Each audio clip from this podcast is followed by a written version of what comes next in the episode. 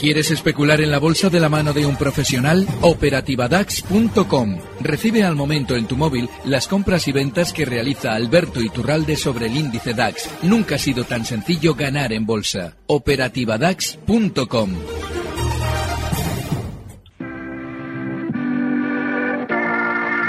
91 533 1851.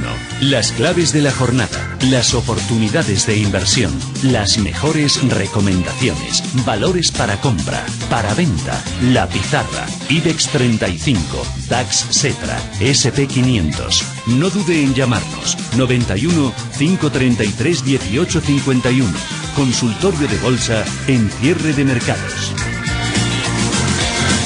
Consultorio de bolsa hoy con Alberto Iturral, de analista técnico independiente. Hola Alberto, ¿qué tal? Muy buenas tardes. Muy buenas tardes, fenomenal. ¿Qué tal? ¿Todo bien? Todo de maravilla. Como siempre- Un de fresco en Bilbao, pero de maravilla. Sí, señora. Además nosotros por aquí, por Madrid también, por hacía muchos meses que no veíamos la lluvia, ha sido muy tímida, pero bueno, lo mismo que el repunte de la bolsa. Eduardo Bolinches, director de Bolsa Cas, ¿qué tal? Muy buenas tardes. Muy buenas tardes, aquí estamos. ¿Qué tal? Eh, 24 grados por la mañana, o sea que maravillosamente bien. Sí, señor. Madre mía, cualquiera diría que estamos a estas alturas del mes de noviembre. 10.144 puntos, Eduardo. ¿Esto? ¿Esto qué? Esto, esto pinta mejor que hace dos días. ¿Sí? Bueno, vamos a ver. eh, Bueno. El 10.100 no es nada. eh, Era una resistencia pequeñísima, ridícula, y sin embargo se nos ha atragantado, ¿no? Y, bueno, gracias a Dios que la hemos superado. Por lo tanto, camino libre hacia los 10.240 puntos. Creo que vamos rapidísimos hacia ellos. Palabras mayores a partir de entonces, techo de canal bajista y otra vez las mismas dudas de siempre. ¿Será, será capaz el selectivo español de seguir escalando posiciones o no? Pero bueno, ya digo que, que ese 10.100 ha costado tanto en romperlo y, y- y- y, ojo, que lo estoy dando como que está roto cuando realmente eh, está el cierre de hoy encima de la mesa. Sí, por supuesto que sí, pero yo, a mí me gusta confirmar con, el, con un segundo cierre por encima de, ¿no? Por si acaso. Se da la vuelta a Wall Street, que en cualquier momento puede ocurrir y ya lo hemos liado, ¿no? Pero bueno, insisto, de momento, bien, mucho mejor que hace dos o tres días. Y como digo, en el 10.200 hay un batallón de opciones con eh, vendidas de cara al vencimiento de diciembre, 10.240 techo de canal y yo creo que hasta ahí, entre comillas, sin problemas, lo tenemos fácil. Yo en mi bola de cristal no veo corrección en Wall Street en 2017, ¿eh? Yo ya no la veo. Eh, de hecho, ya todos los que esperaban la corrección ya saben que tienen que esperar hasta 2018. Oye, Alberto, el IBEX 35 nos quejamos mucho, pero el DAX en noviembre se ha dejado 500 puntos. Sí, lo que pasa es que el DAX tenía mucha más subida que nosotros. Entonces, es normal lo que estamos viendo ahora. Y desde luego que el hecho de que tanto en Estados Unidos haya tan baja volatilidad, Dow Jones estos días atrás marcaba nuevos máximos históricos con un VIX del SP500 bajísimo, lo que anticipa es que seguramente el recorte que hemos visto en el DAX sea para, eh, bueno, terminar de nuevo al alza y seguramente resolverse todos los eh, la incertidumbre política que hay allí y que está sirviendo de excusa, no es más que una excusa para las caídas del DAX. En principio no hay nada grave. Yo coincido eh, con el escenario que planteaba ahora Eduardo. Soy mucho más optimista quizás en el sentido de que eh, este IBEX, que ha estado muy aburrido en la última semana, hoy cierra en zona de máximos de la sesión y desde luego con esa baja volatilidad en en Estados Unidos no hay apenas susto en Alemania. Lo normal es que rebotemos más también en España. Hola, Pedro, buenas tardes. Buenas tardes. Adelante, ¿eh?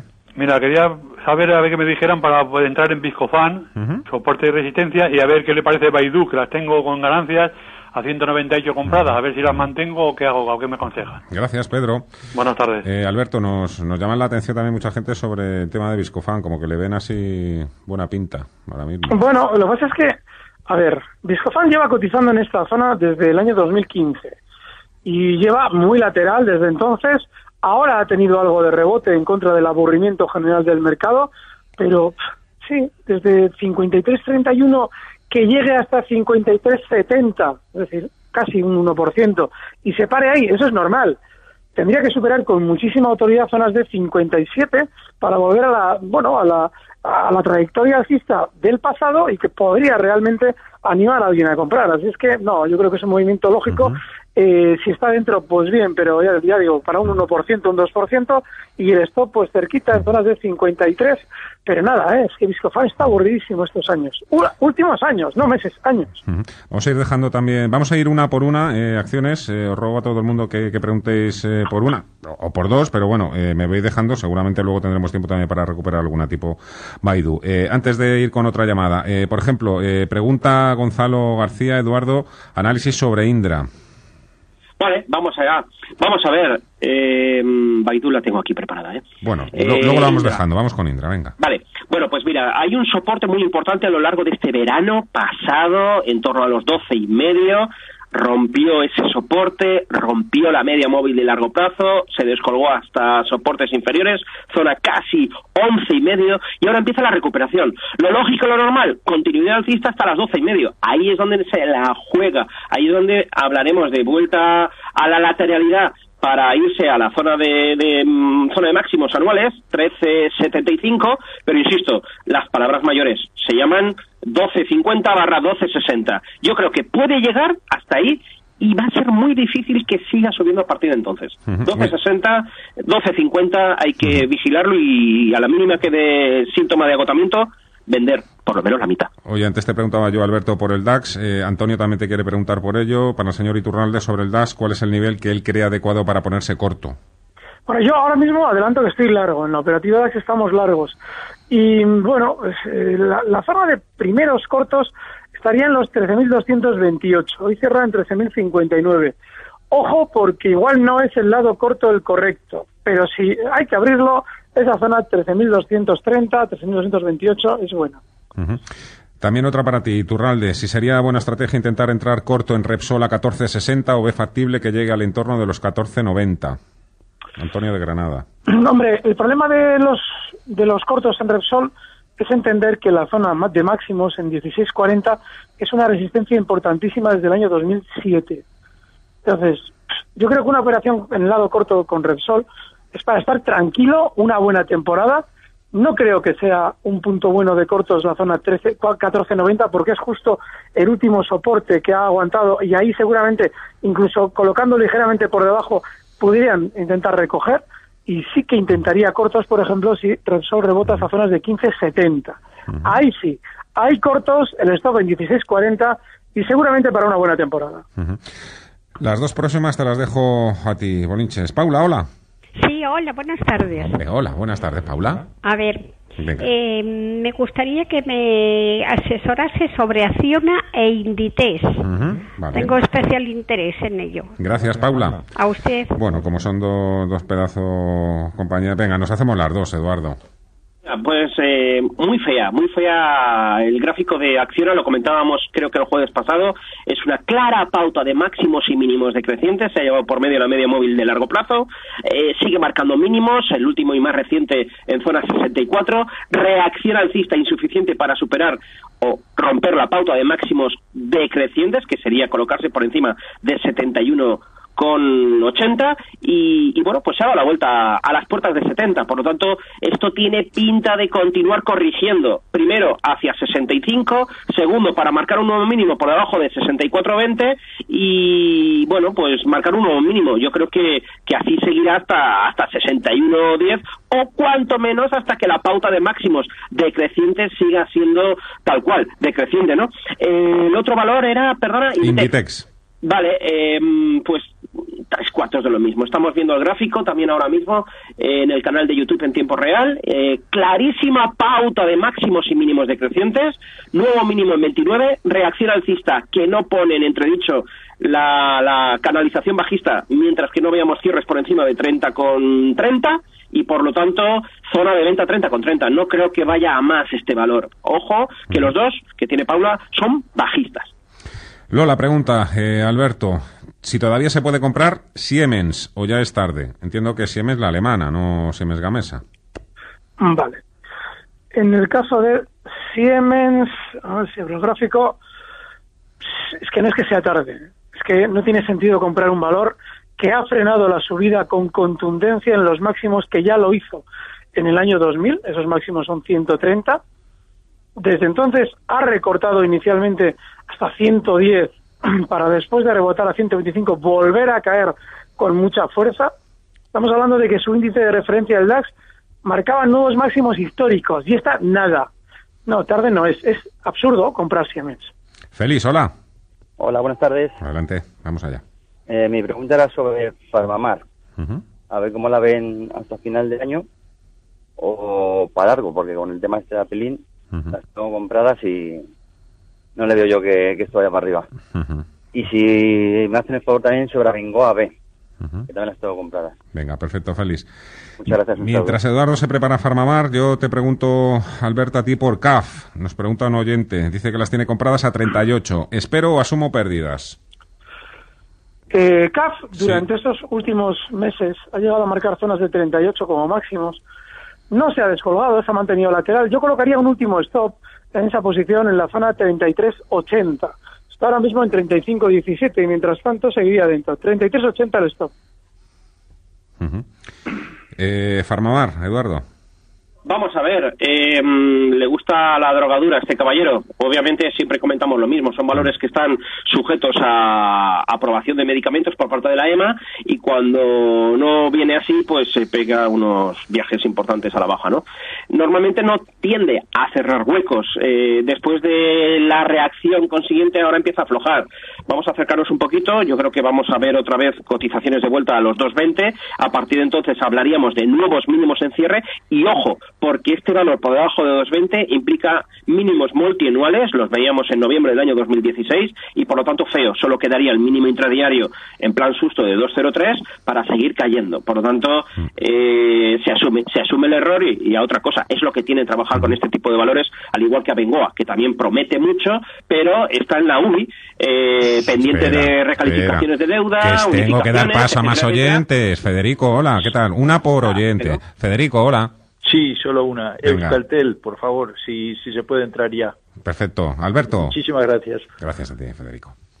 Bueno, el caso de Euskaltel lo hemos repetido en 100.000 ocasiones. Es un valor que se encuentra no solo muy por debajo de donde salió a bolsa a cotizar, que era justo allá por eh, julio de 2015 en zonas de 10.50, hoy cierra en 7.16, sino que, bueno, ha sido tremendamente bajista, además muy continuado, y en el último soporte que rompía la baja en 7.50 generaba tal sobreventa, llegó a caer hasta 6.50, que ahora es normal que tenga algo de rebote desde los 7.16 donde cierra ya hoy hasta zonas de 7.50. Cuando alguien nos pregunta si es momento ya de comprar, es decir, esto no era momento, ahora sí lo es. No, no lo es. Es muy bajista, no se debe estar en valores bajistas nunca, ni en este momento ni en ninguno. ¿Qué os parece Gamesa, Eduardo? Bueno, eh, yo lo veo todavía muy volátil. Vamos a ver el gráfico un momentito que lo que lo recupere, pero no, no lo veo, no lo veo todavía para atrás. A ver si recupero el gráfico un momentito, lo veremos. Le paso la palabra a, mientras al compañero Alberto. Ah, Alberto que si ha sabido caer todo lo que ha sabido caer, con la mentira que perpetraban en junio, es decir, en Junta de Accionistas, el nuevo responsable de la compañía colocado por Siemens nos decía que estaba de maravilla. Bueno, pues después de desplomarse más del 50%, cuatro meses solo después de aquellas declaraciones, nos dicen que tienen que echar a la calle a 6.000 trabajadores. Es decir, una estafa de valor. Yo nunca estaría en un valor estafa como Gamesa. Hola, Agustín. Muy buenas. Buenas tardes. Joder, el señor cómo, cómo se expresa, ¿eh? Madre mía, Ave María. Es que eh, Sí, ya, ya, ya. A pan, pan y al vino, vino. Eh, vamos a ver, eh, Melia, compradas y muy caras. ¿Qué opina del valor? A cualquiera de los dos que son muy buenos. Muchísimas gracias, Agustín. cualquiera de los dos, venga, eh, tiro la moneda al aire. Eduardo. No, no he oído el valor. Emilia. Ah, Solmería. Vale. Oye, que tengo cabeza, que aparte de que no se puede decir más claro, la opinión de Alberto la comparto totalmente, ¿no? Y es que el valor es técnicamente bajista, ¿no? Por lo tanto, eh, pocas cosas se pueden hacer ahí. Melia. Vamos con Melia. Un momentillo que sacamos el gráfico. Mientras vas preparándote el gráfico de Melia, ¿te puedo preguntar por Cuca, Alberto? Que nos preguntan por ella. Eh... Cuca. Cada kilo, U de Universidad. Creo que la tengo ya. Sí, a ver un poquito. Vamos a ver si se descarga. Eh, a ver, no, no la tengo, lo siento. no pues nada, no te preocupes. Melia, aquí la tenemos. bueno, eh, máximos casi casi de 14 eh, la primavera pasada, desde entonces clarísima pauta de máximos y mínimos decrecientes, se lleva por medio también la media móvil de largo plazo, eh, suelo reciente en 10.30, pero lo de siempre, rebote para dejar un nuevo máximo decrecientes, además ha chocado con la media de 50 sesiones, la de medio plazo, y por lo tanto ahora vuelta a corregir. Lo lógico, lo normal, esperar correcciones 10.50, 10.30 y si marca un nuevo mínimo, pues bueno, a buscar soportes. Tenemos referencias, tenemos el final del año pasado, 2016, en torno a los 10 euros. Lo veo ahí, lo veo ahí, por lo tanto el sufrimiento va a continuar. Hay clara pauta de máximos y mínimos decrecientes. Y lo de siempre también, que hay muchos que esperan hasta el final para llamar y se van a quedar muchos fuera. Eh, una llamada más. Venga, Luis, hola. Eh, buenas tardes, Fernando. Mira, tengo compradas acciones de OHL a 5 euros y veo que cada vez que llega sobre 5,25 por ahí, se, otra vez se vuelve hacia los 4,80 por ahí, y otra vez para arriba, otra vez para abajo. Quería que me dijera el señor Iturralde a ver cómo lo ve él. Gracias. tiempo ya para vender. Gracias, Luis. Gracias. Alberto. Un saludo. Bueno, pues exactamente como él lo ha descrito. Es un precio que tiene esa resistencia que él ha marcado en la zona 5,20, 5,30 y hombre, eh, aunque seas por debajo ya con ciertas pérdidas sobre su posición, yo el stop ya lo colocaría en 4.65, pero a cualquier vuelta al alza que hiciera OHL está a los 5.20 es salida. La pizarra. Eduardo. Bueno, vamos a ver. Eh, si miramos el gráfico de Amadeus, para repetirme todos los jueves y martes, no hay ningún cambio. Eh, pauta clarísima, no hay miedo, sigue escalando posiciones, no hay por qué cambiar de valor. Esto es una maravilla. Alberto. Not Ricard. Anda, mira, nos preguntaban, nos preguntaban en WhatsApp por ella. Digo, vale, perfecto. Llevo varios días explicando que está de maravilla en varios consultorios y hoy han vuelto a marcar nuevos máximos históricos dándonos la razón, dejando ya un stop clarísimo en los 128,50, cierra en 130,25 y con un objetivo alcista en 134. Mercado francés, Pernod Ricard. Roberto había apuntado en esa dirección, la verdad es que tiene buen ojo este oyente, Roberto de Faro. Eh, apunta también a Bayersdorf y Airbus. Eh, ¿Esas cómo las ves, Alberto? Pues el caso de Airbus, muy bien. Lo he comentado durante los últimos meses, además, que era un precio fenomenal y que hay que entender que ese tipo de, eh, bueno, esa especie de lentitud en las subidas es lógica. Y Bayersdorf es exactamente lo mismo que Pernod Ricard, pero con menos velocidad. Es decir, es también alcista, hoy nuevos máximos históricos, 98.46, y seguramente apuntando a zonas de 101 el stop hay que tenerlo en esta en la zona 97.10. Los tres valores, Pernod, Airbus y Bayersdorf, fantásticos. Alberto Iturralde, muchas gracias. Tú sí que eres fantástico. Cuídate, un, abrazo.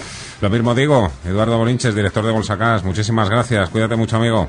Igualmente, Fernando. Mañana nos vamos a Salamanca, ya sabes. Paso por ti, ¿no? Claro, por supuesto. Venga, aquí, pues te recibimos, claro que sí. Y a la que recibimos ahora con los brazos abiertos, como siempre, es a Gema González, que nos trae su boutique hoy de directivos. Atentos. Gracias.